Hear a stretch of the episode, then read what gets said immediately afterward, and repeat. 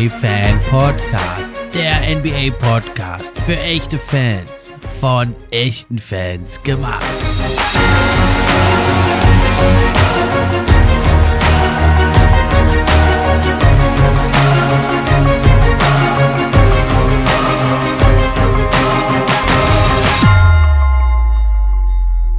Hi, hallo und herzlich willkommen zur neuen Episode vom NBA Fan Podcast. Ich bin wie immer euer Gastgeber, der Steffen, und auch heute freue ich mich über jeden, der mit dabei ist. Ja, heute gibt es eine Mini-Episode. Zum einen habe ich den Fabrice eingeladen. Da wollen er und ich mal unsere Playoff-Predictions zum Preis geben hier für die erste Runde. Da mal gucken, wer da mehr richtige Treffer gelandet hat. Im Nachhinein, also wenn die Ergebnisse dann bekannt stehen, gucken wir mal, wer da einen richtigen Riecher hatte. Und zum anderen will ich die NBA-Fan-Podcast All-NBA-Teams dieser Saison noch zum Besten geben. Also, da das wird eine ganz spannende, interessante Folge. Bevor es losgeht, aber nochmal kurz die Info. Ab sofort könnt ihr den NBA Fan Podcast auch unterstützen. Zum einen über Steady HQ, die Links sind in der Beschreibung. Oder aber eben auch, wenn ihr die Posts über Social Media kommentiert, teilt und liked, wenn ihr euren Freunden davon erzählt. Und schließlich könnt ihr auch noch eine gute Bewertung schreiben. Das hilft mir dann auch, höher in den Rankings zu erscheinen. Und da würde ich mich sehr drüber freuen, wenn es euch gefällt gefällt, wenn ihr euch ein bisschen die Zeit nehmt, das Projekt hier zu supporten. Los geht's aber, wie gesagt, mit den Prognosen, Predictions für die erste Runde der NBA Playoffs. Und da ist der Fabrice K.O. mal wieder hier zu Gast. Schön, dass du da bist, Fabrice. Und ja, ich denke mal, da sind wir uns einig. Die Playoffs, das ist die geilste Zeit des Jahres, oder? Ja, die NBA Playoffs gehen los und ich habe die Ehre, hier so ein bisschen über die erste Runde zu sprechen, mal meine Prognosen abzugeben. Reden wir auch gar nicht lange drum herum. Also, die Phoenix Suns, ja, werden mühelos in die nächste Runde einziehen. Ganz egal, gegen wen es am Ende geht. Ich, ja, die Pelicans, da sehe ich einfach kein Land. Das wird besten Fall, im besten Fall ein Gentleman Sweep 4 zu 1. Ich tendiere fast zu einem richtigen Sweep, wobei auch ein Gentleman Sweep ein 4 zu 1 da durchaus realistisch ist. Die Suns einfach zu stark im Kollektiv. Äh, sie verlieren einfach nicht. Das ist das Ding. Die Suns verlieren selten Spiele.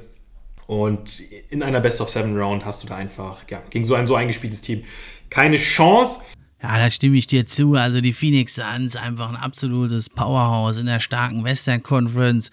64 zu 18 Siege, also richtig, richtig stark. Und da muss man sagen, hinten raus haben sie es ja ein bisschen gemütlich ausklingen lassen. Es stand ja schon lange fest, dass sie den ersten Platz sicher haben in der Western Conference. Und da haben sie nur 6 zu 4 Siege aus den letzten 10 Spielen. Hier und da mal auch ihre Leute geschont. Und ja, das ist also ein so starkes Team. Die gewinnen ja wirklich in der Crunch Time mit unglaublich viel Prozent.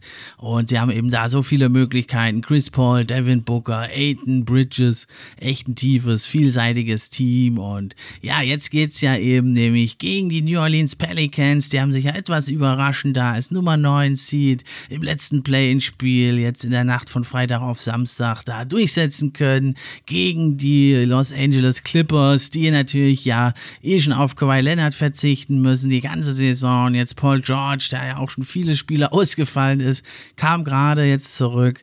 Und dann ging er da, die Nachricht kam am Freitag ins Corona-Protokoll. Und das war natürlich echt bitter für die Los Angeles Clippers, die aber trotzdem also einen tollen Kampf geliefert haben gegen die New Orleans Pelicans letzten Endes denkbar knapp mit 105 zu 101 setzen sich also die Pelicans durch und Reggie Jackson mit 27 Punkten und Marcus Morris hielten dagegen auch mit 27. Ja, aber die Effizienz war eben nicht so da und bei den Pelicans war es also der Apex, Brandon Ingram mit 30 Punkten, also sein Teamkollegen CJ McCallum überflügelte, der machte nur 19.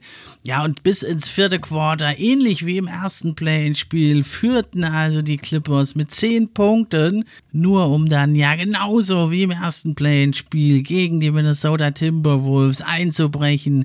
Und diesmal waren es eben die Pelicans, die dann ran hinlegten. Also wirklich typisches Clippers-Pech wieder irgendwie. Erst fällt Paul George aus, davor noch Kawhi Leonard, dann führt man in beiden Play-in-Spielen und bricht dann zusammen. Also da will ich jetzt aber auch keine Helme drüber gießen. Die haben sich wacker geschlagen und es ist ein bisschen enttäuschend jetzt nach drei Jahren mit Paul George und Kawhi Leonard. Was bleibt? Eine Teilnahme in der Western Conference Finals und das war's. Also ganz schön bitter, aber auch viel, viel Pech da mit dabei. Und also ich schließe mich da im Fabrice, ich schließe mich dir an. Ich denke, das wird der sogenannte Gentleman Sweep. Ein Spiel werden sich die Pelicans holen. 4-1 für die Suns. Die Grizzlies gegen die T-Wolves. Ja, vielleicht sogar so ein bisschen glückliches Los für die Grizzlies, ähm, weil ich denke, gegen die T-Wolves werden sie sich am Ende durchsetzen. Ja. Äh, je nachdem, wen sie bekommen hätten wäre ich da sogar auf den Kontrahenten gegangen, aber gegen die T-Wolves sehe ich die Grizzlies vorne. Mhm. 4 zu 2 würde ich da einfach sagen, weil sie eben so eine starke Saison gespielt haben. Und ich glaube nicht, dass sie jetzt stark einbrechen werden. Ob sie einen tiefen Run schaffen werden, weiß ich nicht. Aber ich gehe hier mit den Grizzlies, mit Jamorant und Co. Aber traue den T-Wolves dennoch zwei Siege zu. Ja, da kann ich mich dir also direkt anschließen, Fabrice. Haben wir also hier den seltenen Fall, dass wir mal einer Meinung sind. Ich hatte das ja in der letzten Folge schon mit meinem Gast Daniel ausführlich diskutiert. Der hofft ja als echter Timberwolves-Fan eben auf einen 4-2-Sieg. Also ganz ausschließen will ich es nicht, aber äh, ich schließe mich hier im Fabrice an. Das wird also ein 4 zu 2, denke ich, für die Memphis Grizzlies. Ja, mit Jamorant, Desmond Bain, Valenciunas haben sie einfach zu viele Optionen und da wird also mehr als diese zwei Siege, wenn überhaupt, äh, nicht drin sein für die Minnesota Timberwolves die ja aber also schon sich richtig freuen können. Das erste Mal seit vielen, vielen Jahren sind sie wieder in Playoffs und da ist die Saison sowieso ein Erfolg und es ist wichtig für das junge Team der Timberwolves mit Edwards, aber auch Towns, der erst 26 ist, Vanderbilt ist auch ein junger Spieler, war noch bei der Rising Stars Challenge mit dabei. Also da ist wichtig, Erfahrungen zu sammeln. Warriors gegen Nuggets könnte interessant werden. Gerade ja, auch, ähm, ja, weil es noch nicht ganz sicher ist mit äh, der Personalie Murray und auch Porter Jr. Ich gehe trotzdem auf ein 4 zu 2 für die Warriors. Es wird nicht einfach gegen Jokic, aber sie werden es schaffen. Also Runde 1 werden sie es schaffen. Weiter darüber hinaus habe ich so ein bisschen meine Zweifel bei den Warriors, aber gehe jetzt erstmal mit einem 4 zu 2. Ja, also da kann ich mich ja auch anschließen. Also es ist ja sensationell, wie Jokic da sein Team in die Playoffs getragen hat. Der MVP, denke ich, wird er werden. Mein MVP ist auf jeden Fall Ganz entscheidend wird dabei eben sein, ja, wie fit denn Steph Curry ist. Er wird ja wohl zum Spiel 1, wie man hört, zurückkehren.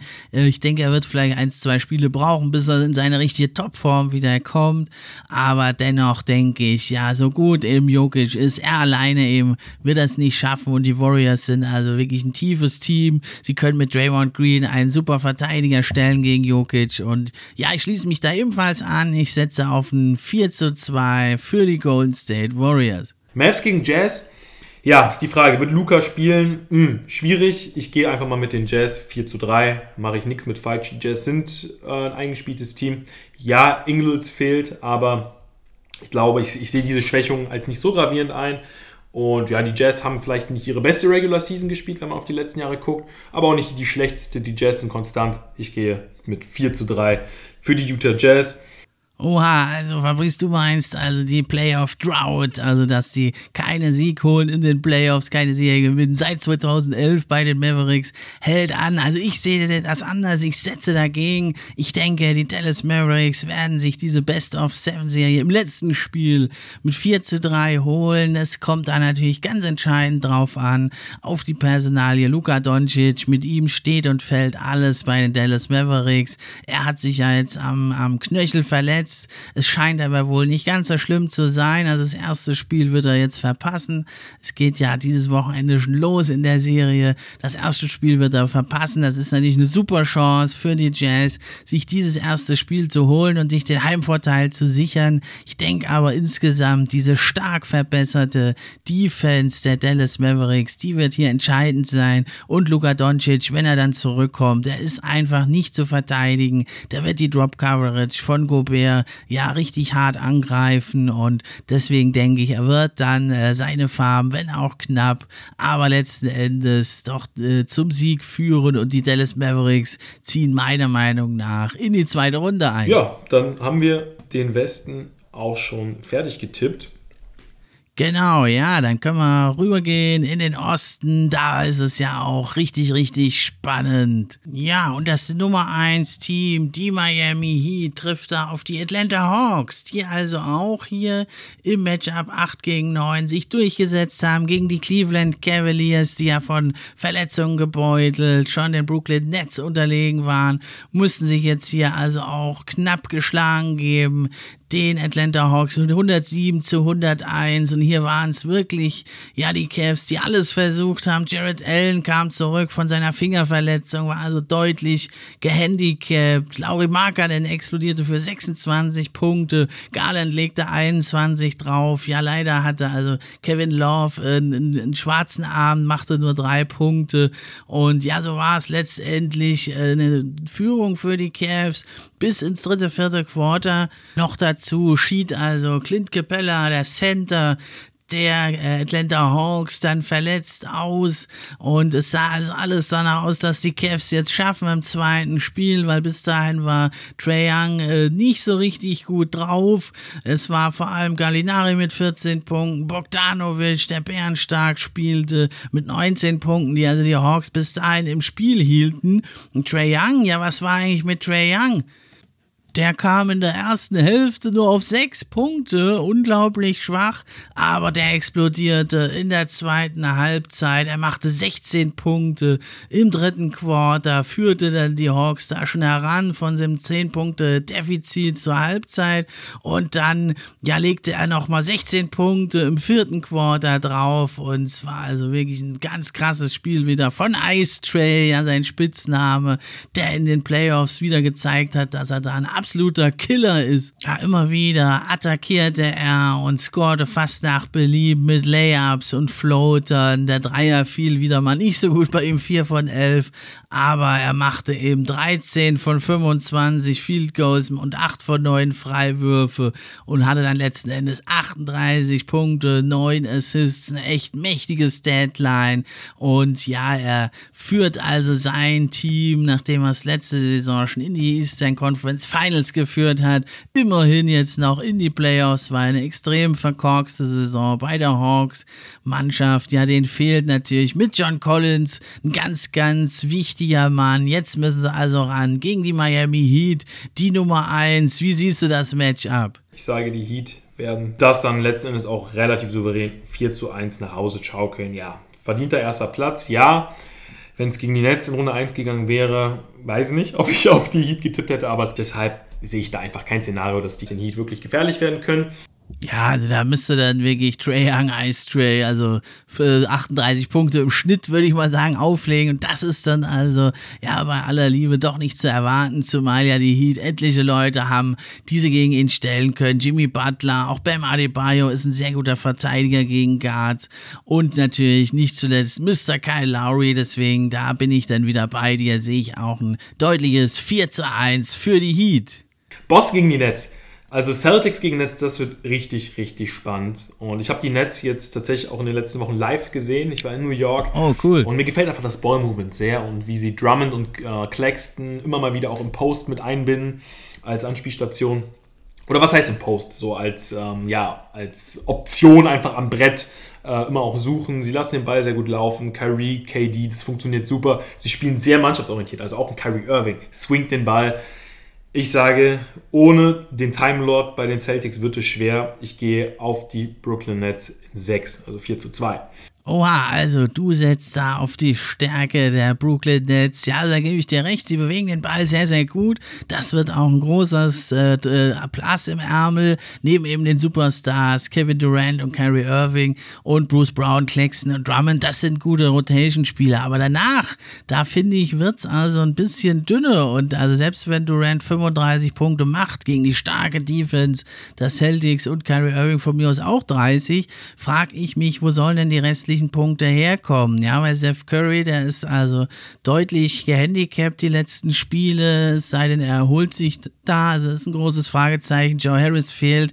Da sind meiner Meinung nach nicht wirklich genug Optionen gegen die starke Defense der Boston Celtics und die eigene Defense. Die wird also Probleme haben, da Stops zu generieren. Ich glaube auch nicht an diese Rückkehr von Simmons oder wenn dann nur vielleicht zehn Minuten oder so. Ich glaube nicht, dass er einen großen Impact haben kann. Ja, und dann ist es wirklich die Stärke der Celtics. Ich hoffe auch und setze darauf, dass der Time Lord zurückkommt. Irgendwann im Verlauf der Serien. Ich denke aber auch ohne ihn haben die Celtics durchaus gute Chancen. Und ich denke, die werden sich das, die Serie ziehen mit 4 zu 2. Das ist mein Tipp. Ich denke, Marcus Smart kann wirklich Kyrie Irving ja ein Stück weit einschränken. Kevin Durant, der wird seine Punkte machen. Und ich denke, die Celtics werden eben gucken, ja, die anderen Rotationsspielern, die eben nicht so frei zu lassen, wie es die Cleveland Cavaliers teilweise machen mussten. Da hatten die Celtics wirklich bessere Optionen und ich sehe also auch bei den, ja, bei den Nets niemanden, der also Jalen Brown oder auch Jason Tatum stoppen kann. Dann haben sie mit Horford noch einen guten Stretch Big, der da äh, die Defense rausziehen kann, damit dann eben die Celtics den Korb gut angreifen können. Dann haben sie mit Williams noch einen super Dreierschützen, also äh, Grant Williams. Also ich sehe die, äh, wirklich die Celtics sehr, sehr stark und ich denke, sie werden jetzt diesem Brooklyn Nets Team, was mir auch im Play-in-Matchup nicht gut gefallen hat, gegen äh, stark dezimierte, geschwächte Cavs, haben sie mit Ach und Krach gewonnen. Also das hat mich absolut nicht beeindruckt, was sie da gemacht haben.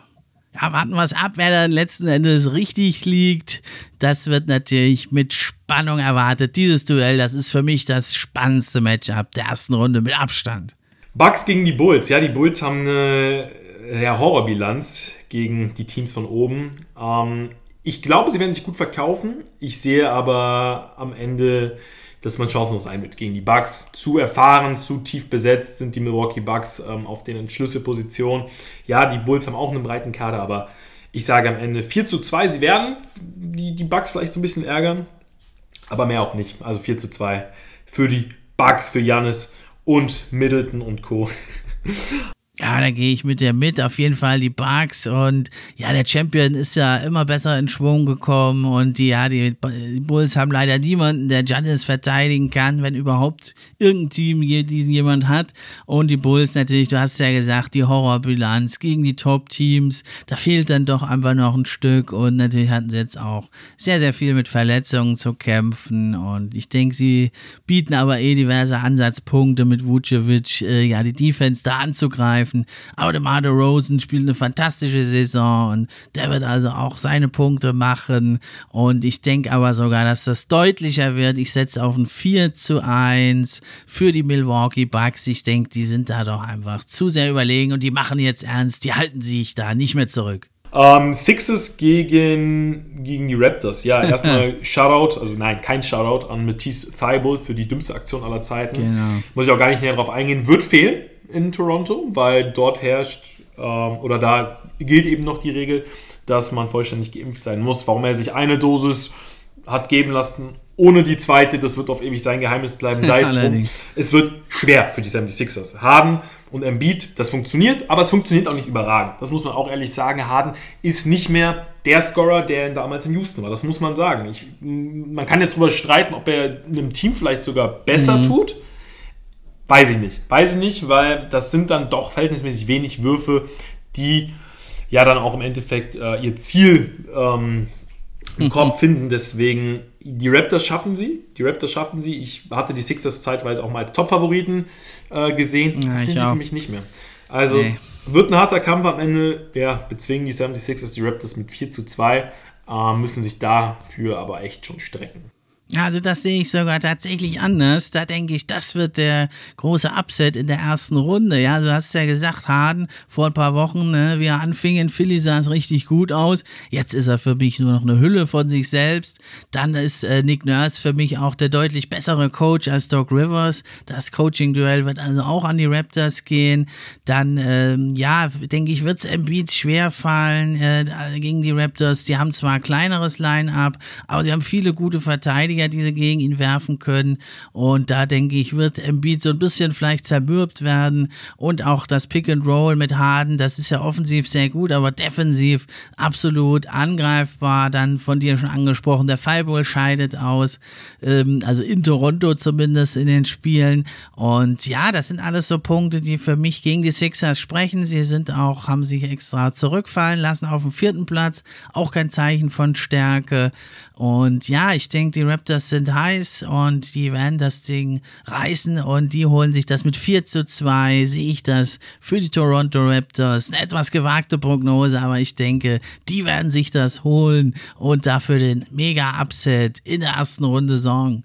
Ja, denn die sind da, also die gefallen mir richtig gut. Die haben zuletzt, sind sie immer besser in Schwung gekommen. Und sie haben also mit Siakam, Ojo Aninobi und auch dem jungen Scotty Barnes, der anscheinend Rookie of the Year sogar wird, haben sie doch einiges am Start. Dazu noch Fred Van Fleet, eine gute Bank. Und ich denke, das sind einige Punkte, die da also für die, für die Toronto Raptors sprechen, die, dass sie da die Serie sich holen. Ja, das waren meine Tipps.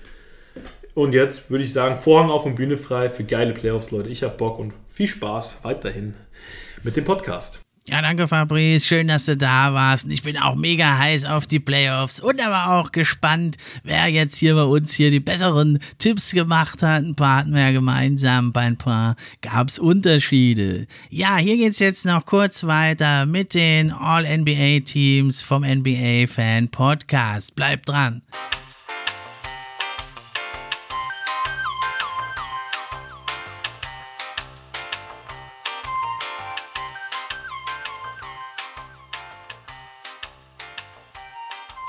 Ja, weiter geht's mit den All-NBA First Teams. Ja, ist ein bisschen knifflig. Ne? Immer zu der Zeit der Saison geht das los, das Abwägen und Betrachten.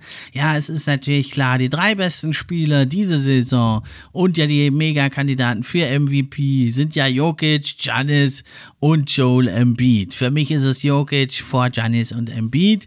Die sind also schon mal safe. Jetzt sind aber natürlich Jokic und Embiid beides Center. Äh, manche nehmen vielleicht da die Hintertür. Ich glaube es allerdings nicht, weil es, äh, Jokic ist auch als Power Forward verfügbar. Finde ich aber Quatsch. Sollte man nicht machen. Es war schon immer so, auch für die Vergleichbarkeit. Entweder man gibt es ganz frei, dann dass man einfach die fünf Besten wählt, oder man bleibt eben noch irgendwo bei den Positionen. Dann kann man aber auch nicht schummeln. Ja, deswegen ist für mich der Center vom All-NBA First Team mein MVP, Nikola Jokic. Er führt etliche Advanced Stats an. Er ist ein Monster. Er kann von draußen treffen, aus der Midrange, am Korb, äh, mittlerweile sogar mal ein Dunking machen ab und zu, obwohl er nicht die größte Sprungkraft hat. Und er hat eine Kontrolle über das Spiel wie kein anderer Big Man. Er kann passen, er kann kreieren. Er hat einfach das komplette Paket. In der Offense, in der Defense ist er mittlerweile immerhin durchschnittlich. Das macht ihn für mich einfach zu einem Lock auf Center. Und dann natürlich der Forward. Janis ist auch völlig klar. Und dann ist es ein bisschen interessant. Da gibt es dann verschiedene Kandidaten. Manche nehmen KD, manche nehmen nehme LeBron, ich nehme Jason Tatum. Ich finde, er hat eine fantastische Saison gespielt, hat nochmal jetzt den Schritt für mich gemacht vom All-Star zum Superstar, hat sein Team auf den zweiten Platz geführt. Sie haben äh, monatelang jetzt jeden Gegner dominiert. Und das muss man einfach respektieren. Deswegen ist für mich Tatum der zweite Forward neben Giannis Antetokounmpo im All-NBA First Team. Dann bleiben noch die zwei Guard-Spots. Da ist natürlich die Frage, Jamorant, Booker, Chris Paul oder Doncic und Curry. Ich habe mich für die beiden letztgenannten entschieden, Doncic und Curry. Doncic einfach wegen seinem unglaublich krassen Einfluss, den er hat. Wenn er dann mal nicht mehr so lamentiert und so, ist er sogar ein ja, fast durchschnittlicher Defender mittlerweile. Er ist der Fokus des Teams, er ist der Superstar der Zukunft und ja, legt fast ein Triple-Double im Schnitt auf. Nicht, dass das jetzt wirklich wichtig wäre, aber er ist Herz und Seele dieses Teams, hat es auf den vierten Platz geführt in der Western Conference, ohne einen wirklichen Co-Star, muss man sagen. Alle anderen haben da Co-Stars neben sich oder viele. Ja, Jokic nicht, da fallen sie aus, aber Tatum hat Jalen Brown, Giannis hat Middleton und Holiday, Curry hat Draymond Green, Clay Thompson, alle haben da Leute neben sich, Doncic, der macht das ganz allein. Ja, und dann habe ich da Stephen Curry, er kam ja furios in die Saison, hat er den Dreierrekord gebrochen von Ray Allen, dann ist er ein bisschen abgekühlt, aber ich muss sagen, hey Leute, wir reden immer noch über Steph Curry, das ist der, der neben Jokic, also die Offense seines Teams prägt, Lücken reißt und äh, die Gegner ansaugt, wie kein anderer. Und selbst ja nur eine durchschnittliche, keine herausragende Saison von Steph Curry ist einfach noch eine mega geile Saison. Ich meine, what the fuck? Es ist Steph Curry, der hat das gesamte Spiel der modernen NBA verändert. Und selbst wenn er nur eine durchschnittliche Saison spielt, für seine Verhältnisse, für andere wäre das ein Career Year. Er ist für mich trotzdem dann doch noch ein Level höher als die anderen Kandidaten und er ist also mein letzter Mann im All-NBA First Team. Also die Guards Doncic, Curry, Forwards, Giannis, Jason Tatum, Center, Nikola Jokic. Dann kommen wir zum Second Team. Da ist natürlich klar, einer ist schon eingeloggt. Das ist der Center Joel Embiid. Da führt kein Weg dran vorbei in vielen anderen Jahren. Wäre im First Team, er ist der erste Center seit Shaq, der jetzt den Scoring-Titel sich geholt hat. Fantastischer Spieler. Dann ähm, kommen wir zu den Guards. Da ist jetzt die Frage Chris Paul, Devin Booker, Trey Young, Ja Morant. Für mich ist es also Devin Booker. Er ist für mich mittlerweile wichtiger für die Suns auf dem Parkett. Natürlich ist Grace Paul der Lockerroom-Mann. Er hat die Zügel in der Hand, aber Devin Booker hat für mich auch den nächsten Schritt gemacht, hat seine Defense auch auf ein neues Level gehoben. Er hat für mich jetzt teilweise so eine Kobe Bryant-Attitüde, wie er da wirklich die Gegenspieler wirklich teilweise mit verachtenden Blicken anschaut. Ich denke da an Harden, wie der da herumdrüppelte und äh, also äh, ein ums andere Mal abgekocht wurde und Booker ihm dann nur einen vernichtenden Blick zuwarf. Also er ist für mich der Guard. Und der zweite ist für mich Jamorant, das ist ein bisschen umstritten. Er ist hier und da verletzt gewesen. Für mich sind es genug Spiele, die er gemacht hat jetzt. Auch gibt es noch dann dieses Argument, ja, dass die Grizzlies ja ohne ihn fast mehr Spiele gewinnen. Das sind aber auch teilweise Schedule-Wins dabei und es ist einfach ein verdammt starkes Team und das äh, ändert an meiner Meinung nach nichts an der Leistung von Jamorant, der wirklich explodiert ist und der in Playoffs, glaube ich, auch noch richtig eskaliert wird. Ja, dann bleiben noch zwei Forwards. Das sind für mich die Altmeister. Kevin Durant, LeBron James. Ja, LeBron James, die Playoffs verpasst. Kevin Durant, gerade so durchs Play-in-Tournament gekommen, hat aber viel mit den Teams zu tun, Unruhe im Team und schlechte Zusammenstellung, viele Verletzungen. Die beiden aber mit ihrer Effizienz und unglaublichen Leistung, also KD ja noch deutlich jünger, aber LeBron in dem Alter, niemand hat eine vergleichbare Saison gespielt. Daher für mich ganz klar KD LeBron neben Jamorant, Devin Booker und Embiid in meinem All-NBA Second Team. Ja, und dann kommen wir zum Third Team. Da muss man dann aber natürlich sagen, okay, also wenn du jetzt äh, Chris Paul nicht im Second Team hast, dann muss er ins Third Team. Da habe ich ihn auch. Er ist nach wie vor der Meister darin, das Spiel zu dirigieren, seine Mitspieler zu belohnen. Der Big Man, wenn der gut hinten spielt, dann füttert er ihn vorne und so. Das kann er wie kein Zweiter. Ja, und äh, ein ganz anderer Guard, äh, eine andere Generation. Das ist mein zweiter Guard im Third Team. Trey Young. Letzte Saison also noch knapp gescheitert. Dann hat er in den Playoffs alle Lügen gestraft. Die Saison etwas durchwachsen, die Teamleistung. Aber er hat wirklich alles gezeigt. Er macht da die 38 Punkte Spiele wie nichts. Er nimmt jede Defense auseinander. Er hat auch so eine Badass-Attitüde, finde ich. Also es ist ein harter Spieler. Es ist ein kleiner, junger äh, Typ, ne? Aber der spielt richtig, richtig hart. Und der hat auch vor niemanden Angst. Das zeigt er, wie er immer wieder zum Korb zieht. Er kriegt auch jetzt nicht mehr so viel Freiwürfe, hat trotzdem noch einen mega Impact ist wirklich, hat alle Fäden in der Hand, setzt die Mitspieler ein. Wenn es sein muss, haut er halt selber 16 Punkte raus im dritten und vierten Quarter, jetzt wie im Play-In-Tournament.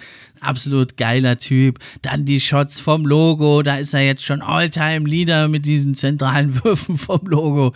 Also ein geiler Typ, Trey Young. Und mal schauen, wie weit er seine Hawks ja in den Playoffs noch tragen kann. Dann der Center ist für mich auch relativ klar. Carl Anthony Towns. Ihr könnt jetzt noch darüber streiten, über Ben Adebayo. Ist ja mein Defensive Player of the Year. Aber dann, wenn man das gesamte Paket anschaut, muss man sagen, die, die Defense von Cat, äh, Carl Anthony Towns, die ist natürlich nicht so doll. Aber er ist in der Offense doch nochmal einige Level höher und er ist ja einer der besten Shooting Big Men aller Zeiten und er hat einfach offensiv so ein krasses Arsenal und da ist er für mich im All-NBA Third Team.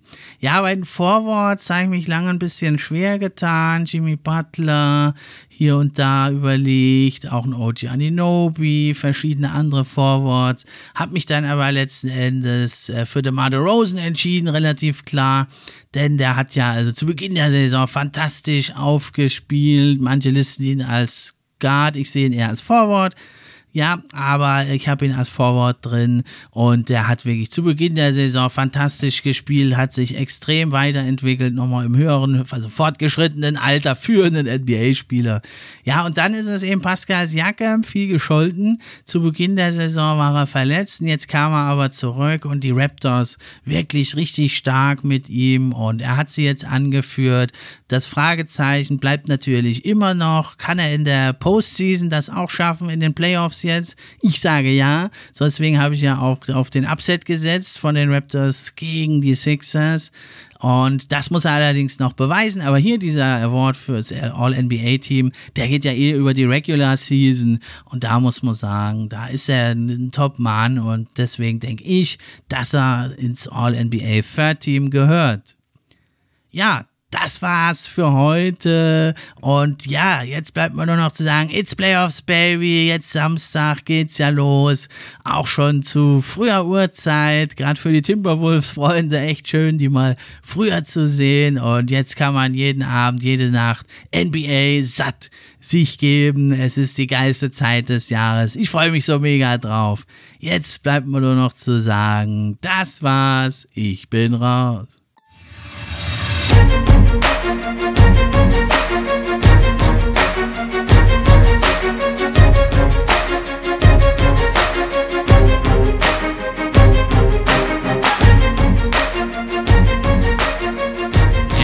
NBA Fan Podcast. Der NBA Podcast für echte Fans von echten Fans gemacht.